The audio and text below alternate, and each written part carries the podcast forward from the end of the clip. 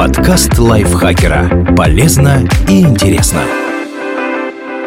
Всем привет! Вы слушаете подкаст лайфхакера. Короткие лекции о продуктивности, мотивации, отношениях, здоровье, обо всем, что делает вашу жизнь легче и проще. Меня зовут Михаил Вольнах, и сегодня я расскажу вам, как создать свою лучшую жизнь с помощью дневника будущего.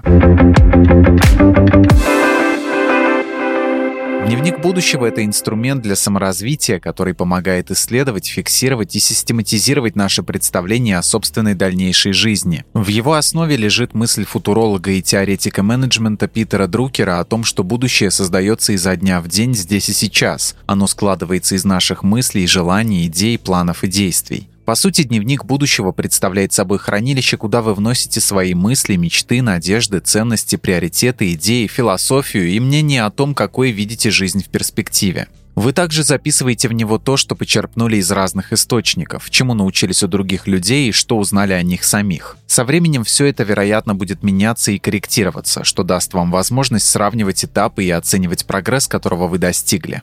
Как вести дневник будущего? Вы можете выбрать любой удобный для вас способ вести записи в электронном виде или делать их от руки. Если остановитесь на бумажном варианте, чтобы подключить еще и тактильный опыт, ищите блокноты и ежедневники, которых хватит минимум на год. В любом случае, вести дневник будущего нужно регулярно и как можно чаще, а также стараться, чтобы у него был прикладной характер. Можно для начала разделить записи на 8 основных категорий, а затем персонализировать их по своему усмотрению.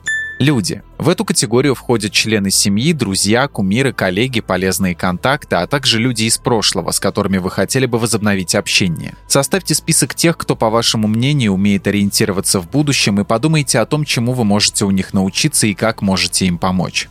Цели и желания. В этом разделе можно проявить фантазию, а сами цели могут быть как конкретными, так и более общими. Фиксируйте здесь свои надежды, устремления и взгляды на будущее, связанные с карьерой, личной жизнью и другими сферами. Можно заглянуть на несколько десятилетий вперед и представить, чем бы вам хотелось заниматься на пенсии. Источники и вдохновение. Вносите в эту категорию книги, сайты, аккаунты в социальных сетях, видео, подкасты, теле- и радиошоу, сборники вдохновляющих цитат и другие ресурсы, которые помогут сохранять мотивацию. Кроме того, здесь можно описывать то, что Питер Друкер называл будущим, которое уже произошло. Это состоявшиеся события, последствия которых еще неизвестны. Обучение. Эта часть дневника будущего включает список курсов повышения квалификации, программ дополнительного образования, мастер-классов, конференций и других опций для профессионального развития. Если вы сами готовы выступить в роли учителя, раздел можно дополнить, например, возможностями для наставничества или волонтерской работы. Тело и разум. Элементы из этой категории будут связаны со всем, что касается физического и ментального здоровья. Вы можете записывать здесь все, что помогает вам поддерживать хорошее самочувствие и развиваться в духовной сфере, например, ритуалы заботы о себе или практики осознанности. Визуальные эффекты. Это пространство дневника будущего предназначено для того, чтобы дополнять мысли диаграммами, рисунками, набросками, коллажами, интеллект-картами или использовать любые другие творческие форматы. Вдохновение можно поискать не только в журналах, но также в библиотеках, музеях или арт-галереях. Действия – это конкретные шаги и задачи, которые вы хотите выполнить, чтобы создать свое будущее. Например, возобновить контакт со старым знакомым, которого вы упомянули в категории «люди», или записаться на курсы из категории «образование». Свободные страницы. Они нужны для записи случайных мыслей, историй и идей, которые не подходят для других категорий. Возможно, эти заметки помогут вам создать новый раздел, посвященный, например, личным финансам. Главная цель дневника будущего – осмыслить, каким вы представляете свой мир в перспективе и о какой жизни мечтаете, а затем понять, что нужно сделать в настоящем, чтобы это будущее стало реальностью.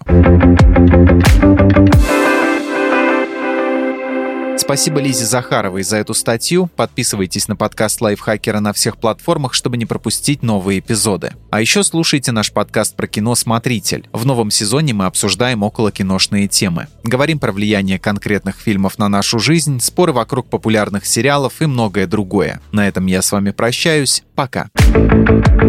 Подкаст Лайфхакера. Полезно и интересно.